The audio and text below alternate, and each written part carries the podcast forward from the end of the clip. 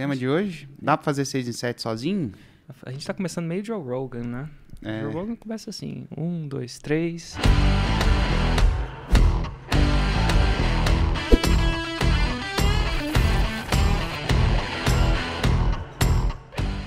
No começo, lá no começo, quando a gente tava, foi pra. A gente primeiro comprou um produto que chamava Product Launch Manager, não é vendido mais, que ensinava você a lançar outras pessoas.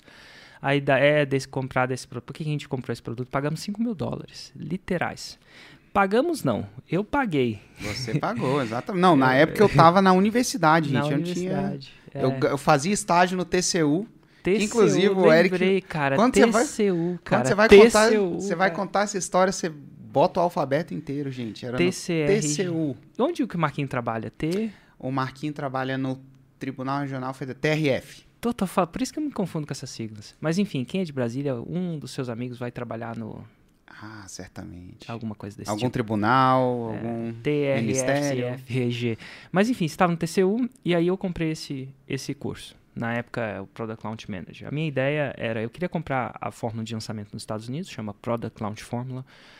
Só que eles não vendiam, não abriu o carrinho, ele abriu esse, que era muito mais caro, mas ganhava a fórmula de Era mais lançamento que o dobro. de bônus, né? Mas É. eu tava muito desesperado, desesperado mesmo. Eu lembro que na época da abertura do carrinho não tinha muito YouTube, não tinha muito isso, sabe? Então dava, não tinha muita rede social. A gente tava falando de 2009? Acho que sim. Enfim, 2009. não tinha, ou se tinha, não era assim do jeito que é hoje. Então, era vídeos, uma página na internet mal feita, um cara falando uma coisa que fazia sentido pra mim e pedindo um cartão. E eu não eu nu- nunca tinha lançado esse produto, eu não sabia quanto custava. Mesmo. Então, quando foi abrir o carrinho, ele foi fazendo hype, né, fazendo a ancoragem de tudo que podia custar, e eu falei assim: "Meu Deus. Quanto eu tô disposto a pagar por um curso na internet?" Isso em 2009. Aham. E, e, e eu lembro de, de eu falar com a Juliana, Juliana, eu vou gastar 10 mil dólares num curso. Dólares. Gente, 10 mil dólares hoje é quanto? Uns 50 mil reais, pouco mais, 50 mil. Vamos ver quanto que é. Vê aí, deve estar Aqui agora. 5.4, 54, 50 10 aí. mil dólares. 54? 10 mil, Não olhei a contação hoje. 10 mil dólares. 52.992. 52. Imagina o cara chegar e falar assim: Eu vou pra sua esposa. Oi, esposa, tudo bom? Eu vou gastar 52.992 em 2009. Ela falou assim: Nossa, que legal, o que, que você vai investir? Eu falei assim: num curso online. Curso, né? Não é na mentoria junto, não. Não, Curso online. Curso online. Que só tinha. Não tinha nem comunidade no curso. Não. Não tinha. Era simplesmente uma fórmula. Era um monte de vídeo. A Juliana meio que flipou. Mas naquele, naquele dia eu tive uma conversa bem séria com ela. Eu, eu não sei. Eu não sei da reação. Mas enfim, eu sei que a gente. deci- ela, ela comprou a ideia. No final das contas, ela comprou a ideia. E aí eu fui pra abertura do carrinho esperando pagar 10 mil. Até 10 mil eu pagava. Basicamente eu falei, até 10 mil eu pago. Ele abriu o carrinho, adivinha quanto custou? 5 mil dólares. Eu paguei esses 5 mil dólares, que são. Vamos lá. Só para colocar em perspectiva para vocês. 26 mil. 481. Com um sorriso no rosto. Porque eu achava que ia pagar 10. Foi metade do que eu achava que ia pagar. Vai vendo. E comprei essa parada. O que, que eu tive acesso? A um monte de vídeo. Explicando a forma. De um jeito um pouco mais. Discutivelmente, a gente está falando de 2009. Um pouco Sim. mais complicado, mais difícil do Sim. que é agora. A Fórmula teve muito mais interações, muito mais versões. é, é, Agora ela está muito mais. É tipo um carro. Você vai comprar um Corolla hoje. Quando o nosso pai comprou um carro que era o equivalente ao Corolla, na época era o quê? Vamos, vamos comparar uma Belina. Beli- Em 2009? 2000, 1981 que ele Ah, comprou a Belina. sim. Você não era nem nascido. Não. Eu era bem jovem. Eu não lembro dele comprando a Belina, mas eu, eu lembro que era uma Belina verde. Inclusive, meu pai comprou a Belina verde. Engraçado. Hoje em dia ninguém compra aquelas cores verdes, né? Da Belina do pai. Acho que saiu da moda. Mas enfim, era, eu acho que era o equivalente a um Corolla. Se bobear, era mais caro do que um Corolla para ele do que um Corolla hoje, até porque carro, na- quanto mais era mais difícil, né, de ter carro no passado. Mas hoje o Exato. Corolla com preço deve ser o preço que ele deve ter pagado na Belina, é um, um grande carro mais. Por quê? O tempo passou, os caras foram melhorando, tem mais concorrência. Então, assim, a Fórmula hoje ele é muito mais a prova d'água, muito mais redondinha. Sim. E na época não era. E então o que, que eu recebi? E aí eu lembro que eu estudei, estudei, estudei. Era uma parada que eu não entendi, as pessoas acham que eu entendi de uma vez, não entendi. Eu entendo muito hoje, tenho muita clareza nisso, mas são quase 10 anos É, 2010. de contato com isso. Primeiro Meu, 67 você foi faz 2010. com 10 anos de estudo de alguma coisa, eventual de contato quase que diário. Desde que eu comprei a fórmula, eu acho que eu tenho um contato quase que diário com a fórmula. Então hoje eu sou uma pessoa com muitas horas de fórmula. Uhum. Não sei se eu tenho 10 mil horas de fórmula ou não, mas eu tenho. Poucas pessoas têm tanta hora de fórmula quanto eu que eu conheço. Até porque isso virou minha vida, né? Sim. Nada de errado, mas aí? Aí eu fui lá. E eu lembro que eu, nas primeiras três, quatro vezes eu não conseguia imaginar como. E a gente tinha até um negócio, leilão de imóveis, que a gente queria, eu acho que já queria isso. Ah, Mas enfim. O fato foi que eu não achava que era capaz. Né? Enfim. E eu, eu lembro que a gente comprou em novembro. Em fevereiro teve um evento ao vivo em Los Angeles. E aí eu fui eu, comprei uma passagem pra você também, se não me Sim. engano. Lá no TCU não pagava tão bem assim. No estágio, não. No estágio, não. Aí, era o orgulho da minha mãe, o TCU. Ela ficava tão feliz. Não, Ah, meu filho. é, e é- era louco porque até então, aí sou eu, né? Até então, pra mim empreender era uma coisa que igual jogar futebol. Ô, cara, ô, você você dá bem, você tem que você já tem que vir com um dom. E eu e na minha cabeça eu falei, ó, eu dom eu não tenho. E aí eu lembro de eu fazer estágio no TCU e eu falar pra minha mãe, mãe, ó, é o seguinte, eu quero estudar pra um concurso público. Ela, meu filho, eu te ajudo. E pode ficar aqui comigo, pode continuar morando em Você casa. sabe qual a visão que a minha mãe tinha de você naquela época? Que ela, não sei se ela falava isso pra você, Não. mas ela não, Ela não fa- fala- ela falava, falava não. pra mim. Ah, É, você não tem noção do como, como que você acha que a minha mãe via você naquela época? O que que ela, que que ela achava que você era? Vamos lá, descreve o que você acha que a minha mãe achava que você era naquela. Depois você confirma com ela, tá? Porque minha mãe sabe como é que é. Mas eu, eu, eu vou te falar o que que ela falava pra mim. uai, menino estudioso Um que, menino estudioso, definitivamente. que vai fazer concurso público. É isso que você acha que você. Não, eu, é. Eu- Ah, meu filho, o Hugo é um menino extremamente tímido. Ah, é sim. extremamente tímido. Tipo, Let's, minha mãe, a- ach- o Hugo, aos. Não sei quantos anos você tinha naquela época, Hugo. Putz, 21. Quantos anos você tem, 22. 25, 21, 22. O Hugo era, era, o Hugo era Let's, caladinho. É, eu era muito tímido. Ele era muito tímido. Muito Eu tímido. não sei se você é muito tímida, Let's, mas a Let's não é de sair daí e tá galerando. Não é, não é uma Sofia, entendeu? eu nunca vi a Let's no, no início de uma masterclass cantando uma música gospel. em voz alta. Só pelo agito. É só pelo agito. E depois, e depois eu, eu, eu não sei se era ela que cantava, mas eu sei que essa música gospel rolava em toda a masterclass. Eu imaginava que ela era que cantava. Ela fala que é um, um tape. Mas enfim. Mas ela te imaginava muito tímido. Não, eu Mas- era muito tímido mesmo. Mas assim, ela Hoje achava. eu sou só tímido. Ela te muito. achava problematicamente tímido. Ah, olha. É, ela achava que aquele era um problema. Ah, meu filho, o Hugo não tá se soltando. O que, que a gente vai fazer, meu filho? Ah, meu filho. E eu lembro que depois que a gente entrou nessa parada do. Foi. Eu acho que foi o próprio. A gente acabou comprando a fórmula, você acabou sendo expert, eu tava de Londres, você tava de cá. E você meio que soltou no- na câmera. Não sei se foi depois de muitos vídeos e tal. E eu lembro de uma vez, falei assim, nossa, meu filho. Minha mãe fala essas coisas. Quando ela quer falar mal dos filhos, ela não fala na frente dos filhos, ela fala pros irmãos. E fala com uma maneira de, ah, isso ajudou o Hugo, agora soltou, meu filho. Desabrochou o menino. É, enfim, mas essa era a impressão que a minha mãe tinha. Ela, eu não sei se ela, acho que ela se preocupava com isso. Mas enfim, coisa de mãe. E a gente só tinha, a gente foi lá para os Estados Unidos, você ainda muito tímido, Muito tímido. muito tímido. E a gente foi lá. E eu fui no evento ao vivo, tinha 500 pessoas. Quando eu entrei no 500 pessoas lá dentro, que era só para aluno, eu falei, eu fiz a conta. Eu entrei no evento, Fez assim, ó. fiz assim, ó. Eu fiz assim, 500 pessoas. Mas peraí, o cara, cada um desses pagou 5 mil dólares. 500 vezes 5 mil dólares. Esse cara fez 2 milhões e meio de dólares, que são equivalente a hoje a 5 bilhões de reais na cotação de hoje. Não assim, e eu falei, uau, mas enfim, primeira coisa. Mas o, o fato é que eu comecei a conhecer outras pessoas que faziam a fórmula. E eu achava que eu ia errar o meu primeiro lançamento. Eu achava que ia errar o meu primeiro lançamento mesmo. E eu queria contratar alguém para fazer para mim, para ser um consultor.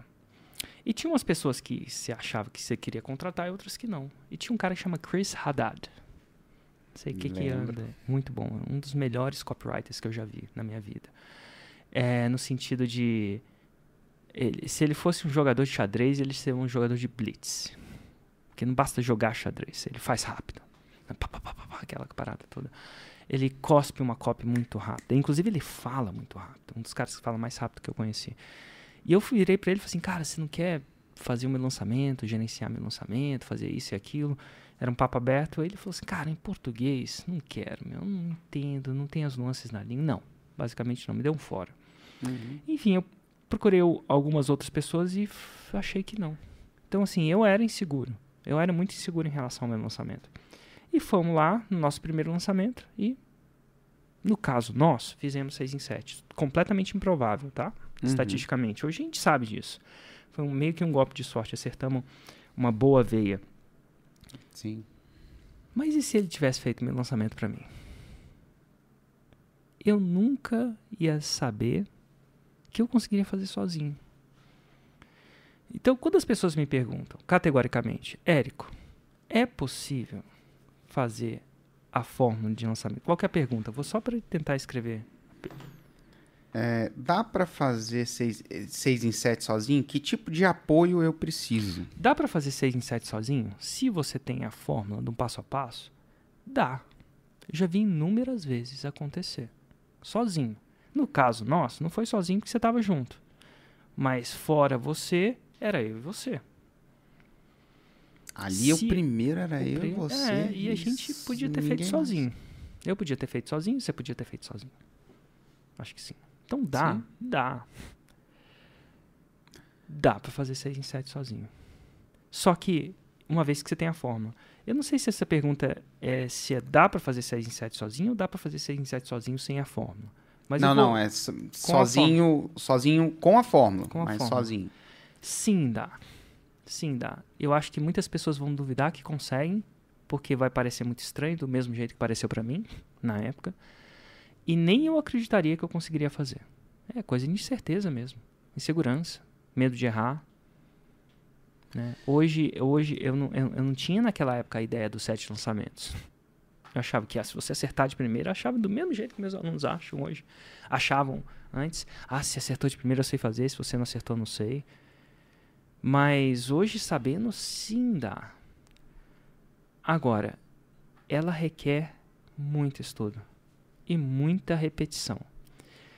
Dá para fazer assi sozinho assistindo uma vez a forma? Acho, acho improvável. Eu não conseguiria. Eu não conseguiria. Então, vai requerer, vai que requerer, vai, como é que chama isso em português? Requerer. requerer.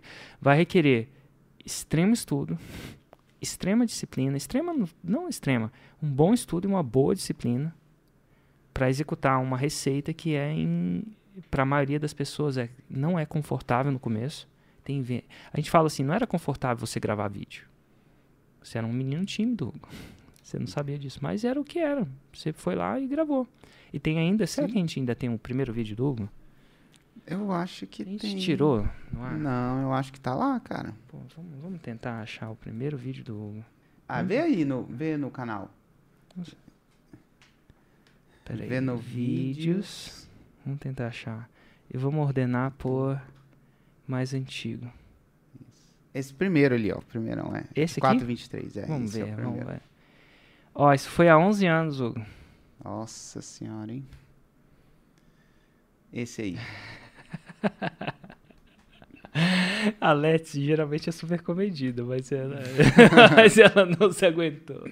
Vamos ver o primeiro vídeo do Hugo. Isso aqui é na casa da minha mãe, você vê os gobelãs na parede. Minha mãe é, ela bota o gobelã. Gobelã é esse, esse tecido. No quadro e no sofá.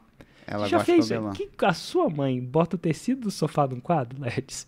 A minha gosta tanto dessa parada que em casa Tem no sofá, tem no quadro e nas cadeiras. Sabe essas cadeiras aqui, ó? Ela tirou e botou gobelã também. Tem umas cadeiras de gobelã. Eu tinha, às vezes eu, eu, eu morava na Europa, todas as férias eu tinha que trazer um gobelã para ela. Ah, meu filho, gobelã. Iluminado com holofote de jardim, que eu achava que ia rolar, mas vamos ver aqui. Oi, pessoal, eu sou o Hugo. É um, esse é um react, né? primeiro vídeo. Olha o eco. Pro Leilões. E eu tô aqui por dois O barulho motivos. dos grilos. Primeiro, para me apresentar para vocês. Que eu gravei de noite. Eu acho que isso é muito importante.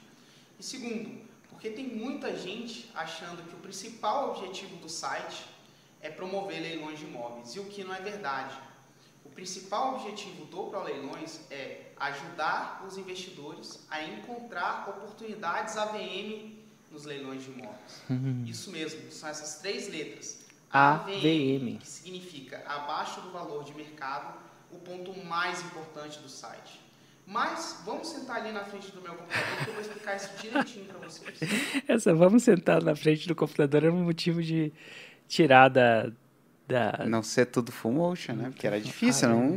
Enfim, mas aqui, ó, você falava com Excel... O primeiro contato que eu tive com técnicas de investimento AVM aconteceu é. quando eu fui visitar... Inclusive, essa, essa, essa cópia é, vale até hoje, né? Vale. Mas, enfim, vamos ver mais alguma coisa aqui Vamos, vamos ver mais alguma coisa do aqui. Nossa, Érico. Tem Érico. Ah, esse aqui foi, foi a primeira, primeira, primeiro vídeo da Squeeze Page, da, que a gente chama é. de página de inscrição na época. Eu encomendei essa animação, animação. essa Let's. Essa animação é, é power, viu? Quero ver alguém aqui da Ignição fazer essa. Paguei, nossa senhora.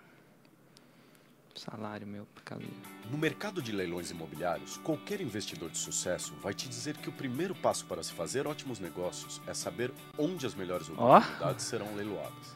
Até agora, as dificuldades eram saber quais os diversos websites e jornais que divulgam essas oportunidades e ficar constantemente varrendo essas fontes de informação para filtrar os imóveis que te interessam.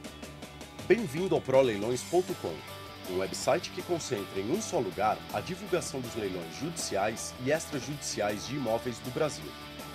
Além disso, proleilões.com está oferecendo gratuitamente agora acesso imediato à base de tá dados ruim, de imóveis já leiloados. Acesso total ao nosso blog, onde você poderá ler artigos especializados.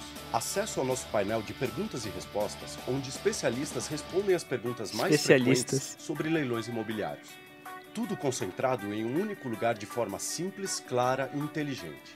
Agora, imagine poder ter uma visão completa e real do mercado de leilões imobiliários e saber, na hora e com todos os detalhes, o que foi leiloado. Para ter acesso imediato e gratuito ao que estamos oferecendo, preencha já o formulário ao lado com seu nome e e-mail e te enviaremos os detalhes para o acesso. Preencha já! Esse, essa seta vinha porque as, as páginas de captura, o, o, formulário ficava do lado do vídeo, né? Exatamente. Preencha já. E aí essa seta ficava assim. Promissão válida por tempo limitado.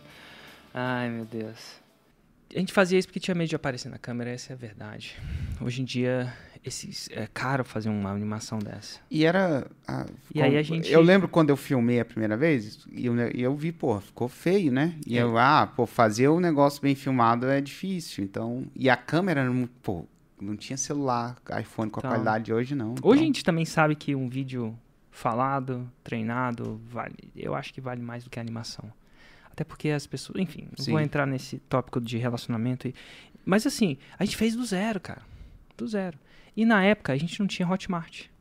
Não tinha. Não tinha Hotmart. Não tinha uma ferramenta de e-mail gringa que bloqueava a gente o tempo inteiro, porque ela não sabia o que a gente fazia, falava, uhum. então ela, enfim, não conseguia ler, na dúvida bloqueava o tempo inteiro. Não tinha Hotmart, não tinha, tinha que receber para um. Acho que foi o PagSeguro, nosso primeiro provedor de pagamento. Foi. É uma desgraça, porque ele não estava acostumado com produtos digitais, cancelava as nossas vendas. Com Venda feita mesmo. Né? Lançamento, que vem de uma de... vez. Nossa, era. E a gente foi lá e fez. A gente estava muito, muito, muito focado.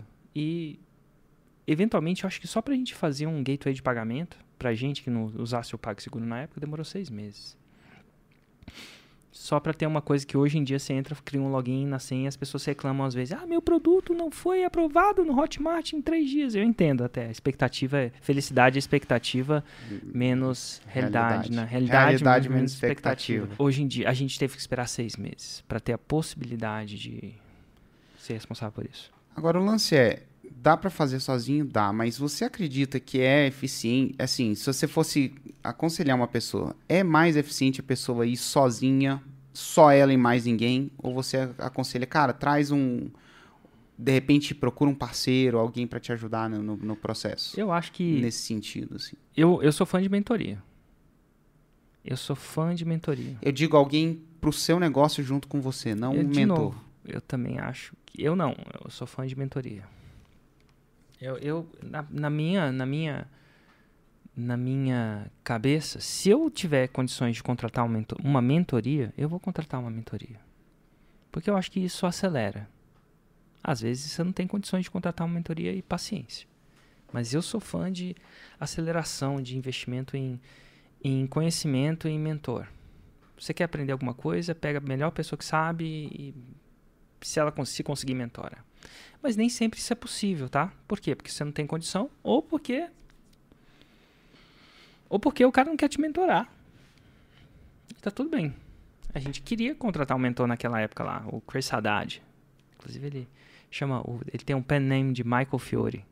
Pen name é que ele escreve copy enfim, Michael Fiore. Se você procurar as duas coisas, você vai saber quem ele é. Mas assim, é, eu eu sou fã disso, cara. Eu sou fã mesmo. E não é só pra. E não é só pra lançamento, não. Eu sou fã de pagar por conhecimento quando eu tenho investimento. Eu sou muito pouco fã de investimento por investimento, sabe? Bolsa, aquela coisa. Eu, eu faço isso porque eu tenho que fazer. Eu, a, meu fã, eu acho que maior, maior ganho, maior ganho que eu acho que eu tenho por dinheiro investido é investindo em conhecimento, principalmente de alguém consultorias, mentorias, sou fã de pagar por isso. Até na, na ignição a gente investe bastante ainda nisso. Mesmo Sim. estando no alto do jogo, a gente sempre acredita que tem mais alguém com a especialidade, então sou super fã disso. Então, no meu ponto de vista, sinceramente, eu, é isso. E para executar o um negócio? Executar, não é aprender o que tem que fazer, né? Porque normalmente o mentor ele te dá uma direção, mas ele não executa o negócio para você. Não, não executa. Você acredita que é, Tipo assim, é mais eficiente se a pessoa tiver alguém ali dentro do negócio para executar as coisas junto com ela? Eu acho que sim. Isso se chama assistente. Eu acredito muito em assistente, Hugo. Uma coisa que eu sei hoje que eu não sei, eu não sabia antes. As pessoas é, no negócio vão ter coisas que vão ser mais operacionais, que vão demandar muito tempo. E se você conseguir um assistente, a tecnologia do assistente, você vai muito mais rápido. É, um, um dentista tem um assistente para buscar as coisas para ele. Ele pode buscar? Pode. No começo, às vezes, ele busca, talvez sim, depende do budget dele. Mas eu começaria com um assistente, ou quiçá uma coisa que a gente chama de aprendiz. Um braço. E eu acho que as pessoas procuram, quando elas estão começando, elas procuram um sócio porque elas não querem, não têm dinheiro, não querem investir num braço. E, gente, um braço não custa caro. Porque quando uma pessoa é um assistente, um aprendiz, ela não está numa época que ela precisa ou quer ganhar muito dinheiro. Ela geralmente é bem mais jovem, ela está ali.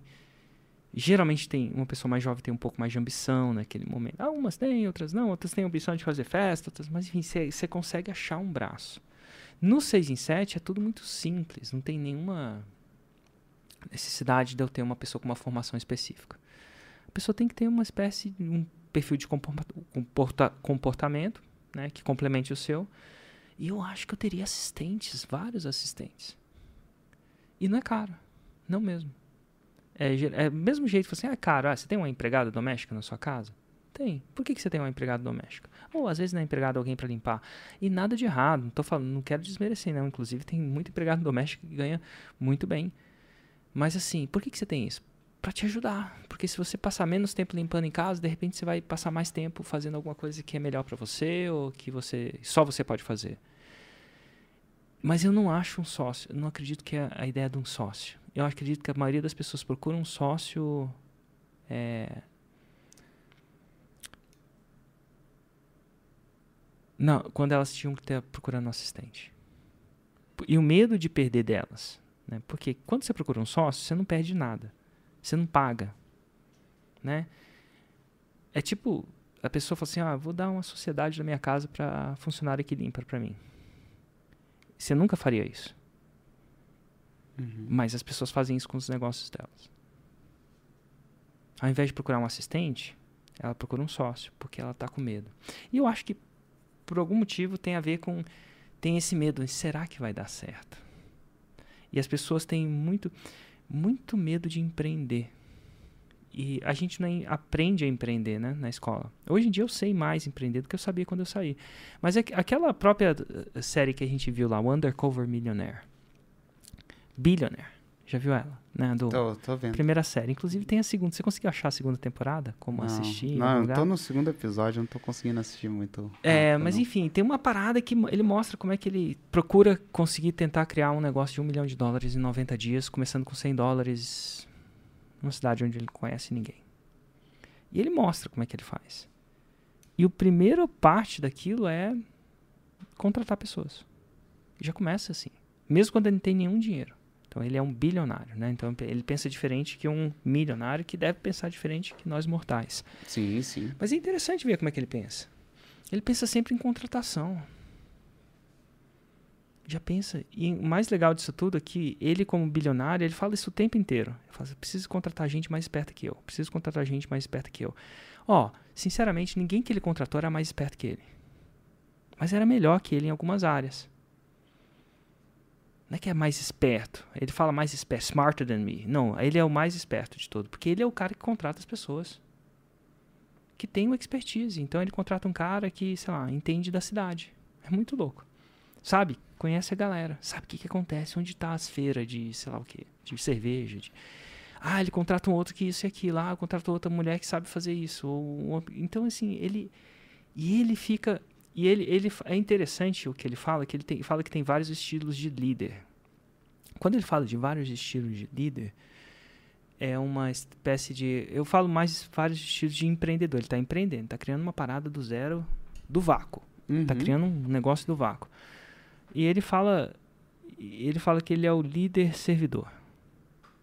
Não parece, mas é o líder servidor. Ele fica, fica ele fica contratando as pessoas e tá lá para servir. Uhum. Tipo, é um facilitador. É engraçado, porque na minha época não era assim quando eu comecei. Eu comecei fazendo tudo eu mesmo. A gente. Começamos a fazer tudo. Demoramos muito para contratar a primeira. Talvez a primeira não.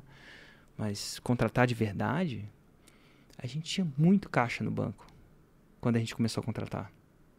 A gente já tinha muito caixa, eu acho. Acho. Devia ter contratado muito cedo. Porque a gente não era empreendedor. Porque a gente ainda tem o medo de perder. Ah, a gente tem medo de contratar alguém, não dá certo e a gente perder aquele salário que a gente, tipo. É que quem nunca perdeu dinheiro, as pessoas falam, ah, vou perder isso na forma de lançamento, porque nunca contratou alguém. Que aí é perder mesmo. Porque você pode investir numa pessoa por dois anos e perder completamente aqueles dois anos de investimento. Pum! Foi. Você treina a pessoa por dois anos, ela acontece de ela não estar tá mais com você. E é dois anos de fluxo de caixa que foi. Zipo. Não só o fluxo de caixa, FGTS. Para cada 10, para cada mil que a gente paga, custa 2 mil para uma empresa. Quem é empreendedor sabe, né? Mas é, mas é essa é a, é a sacada do começo. É, é ver isso. Eu não via isso. Eu não via a, eu não via a ideia de contratar, entendeu? E eu acho que se eu soubesse hoje, se eu tivesse do zero, começando lá atrás, eu ia contratar um exército de assistentes. Porque eu tinha condições de pagar. Né, você estava no TCU, por exemplo. Quanto hum. você ganhava no estágio do TCU? E, pô, o estágio do TCU deve ser um estágio boladão. É, na época, 400, era 490. Tipo, reais. Você tava... E, ó, para aprender, você tava lá para um estágio, eu acho que tem curricular, não, não vou entrar nesse mérito, não. Mas você tava lá para aprender. E foi com você que eu montei a empresa inteira. Uhum. Mas a, foi com você que eu montei a empresa inteira. Com aquele estagiário de 22 anos que gravou aquele vídeo. 22? Ah, devia ser. É tipo isso. E, era, e você era uma espécie, na época, de um. Começou como uma espécie de assistente, sócio, aquela coisa toda. Mas na época eu ainda tinha mais maturidade. Eu, tava, eu que estava botando a grana lá. Eu botava toda a grana e eu meio que, te, eu ainda eu meio que direcionava a parada. Então a maioria das pessoas procura um sócio, quando elas deviam procurar um assistente. E, e deu certo da gente dar certo, né? Bastante. Uhum. Acho que foi muito bom. E ao mesmo tempo, eu acho que a maioria das pessoas procuram um sócio onde elas deviam procurar um assistente, ser um pouco mais empreendedor, coisa que eu não era na época. Eu não era um empreendedor. Agora tem gente que é empreendedor demais. Aí eu tenho, eu pego pessoas raízes no empreendedorismo raiz que aí eles são empreendedores demais. Eles não se envolvem zipo no negócio. Eles querem se envolver zipo no negócio. E aí tem é aquela coisa do tempero da salada. Se você delega demais no começo sem entender do negócio é ruim. Se você delega de menos é ruim. Eu acho que é isso. Um assistente. Acho que você tem que ter um assistente, tem que estar preparado para esse cara começar a tirar algumas coisas para você começar a pensar em algumas coisas importantes para o negócio. Show. E cara, como. Por exemplo, você editou o primeiro vídeo do Pro Leilões. É, os, alguns primeiros, né? Não, Não. precisava, né? Parar para pensar. Tá aí uma coisa que economiza. Quanto tempo de todo lançamento a gente gastou editando vídeo? Eu diria que horas e horas. Sim. Não precisava. E por que, que a gente editou? A gente, quando eu falo você, né? a gente como empresa editou. Não devia ter editado. Não devia ter editado. Você não devia ter tempo, passado tempo renderizando. E, e passava muito tempo. A gente gastou, provavelmente, renderizando esses vídeos, renderizando é pro, produzindo a coisa, mais tempo do que a gente gastou na copy. E mais, coisa que a gente sabe hoje, que a gente não sabia na época, mais tempo que a gente passou produzindo conteúdo. A edição demorava mais que a produção de conteúdo. Logo, se a gente precisasse de uma. achasse alguém, estivesse fazendo uma faculdade de cinema, e eu falo faculdade de cinema que a gente imagina que quem faz faculdade de cinema sabe editar. Sabe editar? Beleza, ele aprende a editar. Então, assim, e aqui em Brasília tem faculdade de cinema. Aquele job não era para ser feito pela gente. A gente tinha que estar tá focando na COP, que era difícil, não tem faculdade de COP. Não tem faculdade de fórmula de lançamento. No, aqui, aqui que a gente tava, tinha que estar tá focando em fazer mais conteúdo.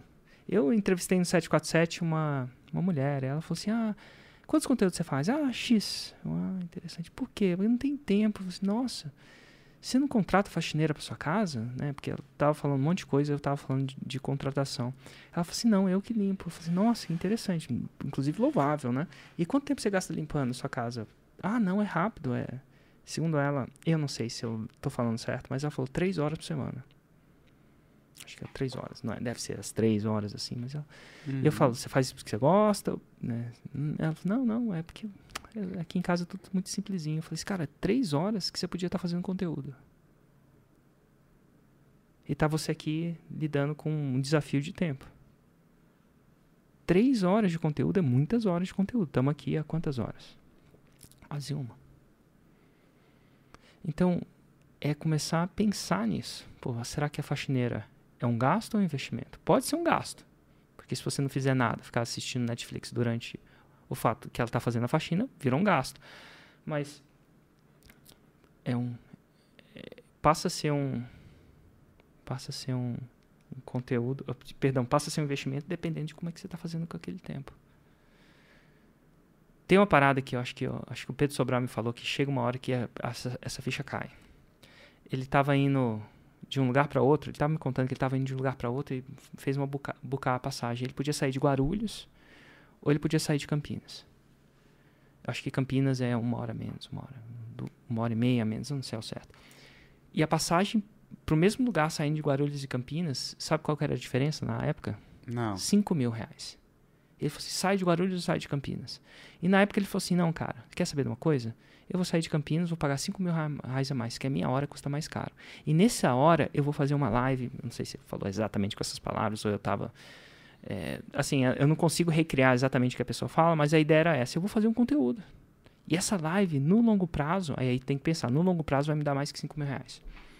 Quando você sacou isso, acabou.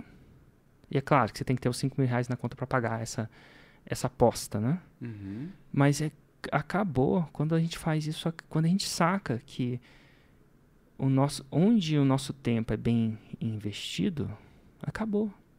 A gente começa a entender isso. Então, ele sacou uma idade muito cedo na vida dele, eventualmente. E eu demorei um pouco mais para sacar, mas hoje em dia eu saco mais isso. É. Não sei se eu respondi a pergunta, não. Se quiser, pergunta de novo que eu respondo. Não, é isso aí. E, cara, como, como lidar com o apoio das pessoas que, que convivem com você, estão na sua vida, esposas, maridos, é, pessoas que convivem, porque esse é um projeto que demanda muito, né? Ah, o cara virou para mim e falou assim, Érico, minha esposa não quer que se eu... Ela falou para mim que se eu fizer um negócio online, ela me separa de mim. O que, que eu devo fazer? Foi numa caixinha de perguntas. Eu falei, separa, procura outra. Na verdade, eu não, não falo separa, procura outra. Eu acho que, eventualmente, depois eu vejo o seguinte. Apoio, quando a pessoa fala, ah, não quero que você faça um negócio online, nunca é um negócio. É sempre o que está por trás daquilo. A não ser que ela existe um preconceito prévio com online. Ela está com medo de acabar o dinheiro, ela está com medo de perder o seu tempo, ela está com medo de um monte de coisa.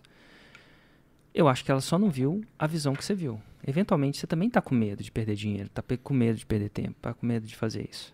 Só que você viu alguma coisa. O que, você viu na maioria das vezes é a possibilidade do 6 em 7. E não só um 6 em 7. A possibilidade de aprender a fazer 6 em 7. E quando você vê aquilo com a pessoa, é, você vê, você vai descobrir o que está por trás e buscar a ven vender essa oportunidade para a pessoa. Quando eu falo vender, é apresentar e envolver ela nessa, oportunidade. Não quer dizer que ela vai comprar a oportunidade com você, não. Mas na maioria das vezes é envolver as pessoas no porquê que você está fazendo o que você está fazendo. Algumas pessoas não sacam isso, não conversam com isso. E vai chegar uma hora que você vai ter o apoio ou você não vai ter o apoio. E aí você vai escolher. Aí chega uma hora que você. Quando você deixou claro que a pessoa entende as. as que tá claro que ela entende as opções, aí você vai fazer uma escolha. É, na época, eu comecei a fazer uma escolha de me isolar de todo mundo que. De verdade. Eu comecei a fazer uma escolha. Na época, eu estava em Londres, quando eu larguei meu trabalho, eu fiz uma decisão é, consciente de me isolar de todo mundo que não era não tinha aptidão para essa ideia. Eu me isolei. Quer dizer que eu evitei de falar, não, mas eu evitei de ir em qualquer evento social, qualquer coisa que me deixava perto das pessoas que não acreditavam nesse projeto. Porque elas, sei lá, se você quer empreender e está no meio de funcionários públicos, não é um bom. Não, é eles acreditam em outra coisa, eles valorizam outra coisa. Não estão certos nem errados, mas eles estão. E eu me isolei, literalmente mesmo. E comecei a criar novos ciclos de amizade, de verdade, literalmente. Novos ciclos de amizade. Hoje eu já estou muito, muito estável, mas na época eu era tipo um bebezinho, então era muito influenciável. Então eu me isolei mesmo. Assim, não é que eu evitei de falar com as pessoas, eu, eu, evitei, é, eu acho que eu evitei. Eu me isolei de Então, assim, eu, eu orquestrei e eu comecei a falar, deve ter gente interessante que gosta de empreendedorismo também, que pensa diferente. E eu comecei a andar onde eles andavam. Na época tinha muitos investidores em imóveis, na época são pessoas aptas ao empreendedorismo, investimento. Comecei a fazer curso disso, comecei a andar nas comunidades daquilo e comecei eventualmente, div devagarmente, trocar meus amigos. E ó, muitos deles são amigos meus hoje, mas eu não passo muito tempo com eles, não passava. Hoje em dia, hoje em dia já é eu não tenho eu, eu hoje em dia eu tô tão imerso no rumo do empreendedorismo que naturalmente todos os meus amigos são quase todos os meus amigos são empreendedores. Então não preciso mais se eu quisesse virar funcionário público, eu ia ter que fazer o contrário agora, né? Uhum. Ter que largar de entrar no círculo dos empreendedores e começar a andar no círculo dos, dos funcionários públicos ou das pessoas. Se eu quisesse ser um cara, um, um, um cara de carreira, né, numa grande empresa, um diretor, um executivo e tal, eu ia ter que trocar o ciclo de novo. Mas eu acredito que essa é, é, a parte. Então, como eu lido com isso? Eu procuro envolver as pessoas na ideia, na ideia, mas chega uma hora que eu faço uma escolha. Eu faço uma escolha consciente. E, e eu acho que assim, ou, no longo prazo, quando você está envolvido num ambiente, ou você transforma eles, ou eles te transformam. Ponto. É difícil de resistir a força de longo prazo das suas conexões. Você vai sim ter o salário das sete pessoas que você mais convive. Ponto. E não sei se procura um salário maior ou menor, não. Mas é verdade. No empreendedorismo é a mesma coisa. Se você só convive com faixa marrom, você vai ser um faixa marrom para sempre. Para sempre a estatística não é bem assim, né? Estatisticamente é difícil. Você vai tender a homeostase daquele negócio. Ó, ó, ó, como é que é homeostase? Não é homose. Você vai uhum. driftar. Você vai. É homeostase mesmo. Homeostase. É. Eu, eu, eu, não acho que você deve fazer uma, uma mudança muito brusca, não. Só andar com bilionário. Aí você vai ser bilionário. Hoje em dia eu não, não aspiro a ser bilionário. Não mesmo. Não mesmo. Então eu não procuro andar com bilionário. Não mesmo. Mas se eu quisesse, eu ia ter que dar um jeito. E eu não sei se eu vou virar um ou não, mas a gente. Eu crio os meus grupos de Platinum para isso. Pros, devagar, você tem que ter um homeostase, não pode ser muito grande. Se você andar um delta, muito, um gap muito grande, é muito difícil, eu acho. Não é bem assim só. A não ser que tenha um cara e 20 dos outros. Mas eu acho que é isso. É orquestrado. Você procura. Você quer. Você quer ser um cara mais XYZ, anda com a comunidade XYZ. No longo prazo você vai tender a fazer isso, porque eles já sabem o caminho das pedras, eles gostam. Cachorro cheira cachorro, né? Boi preto conhece boi preto. É mais ou menos assim. Se você começar a controlar o quanto, com quem você gasta mais tempo, no longo prazo. Agora o problema é esse no longo prazo, né? A gente, a, as pessoas pensam que no longo prazo hoje em dia é seis meses. Não é anos. Anos. Mas assim, eu, eu acho que isso é. Se você consegue sustentar o contato com longo prazo com muita gente uma certa comunidade, se você ficar no longo prazo numa comunidade indígena, você vai virar um, vai tender a virar um índio. O Tarzan deve ter virado, Tarzan não existe, né? Mas ele virou Tarzan, não é à toa. Não é à toa. E sempre tem a exceção da regra, mas é o que é. Em vias de regra, vai acontecer isso.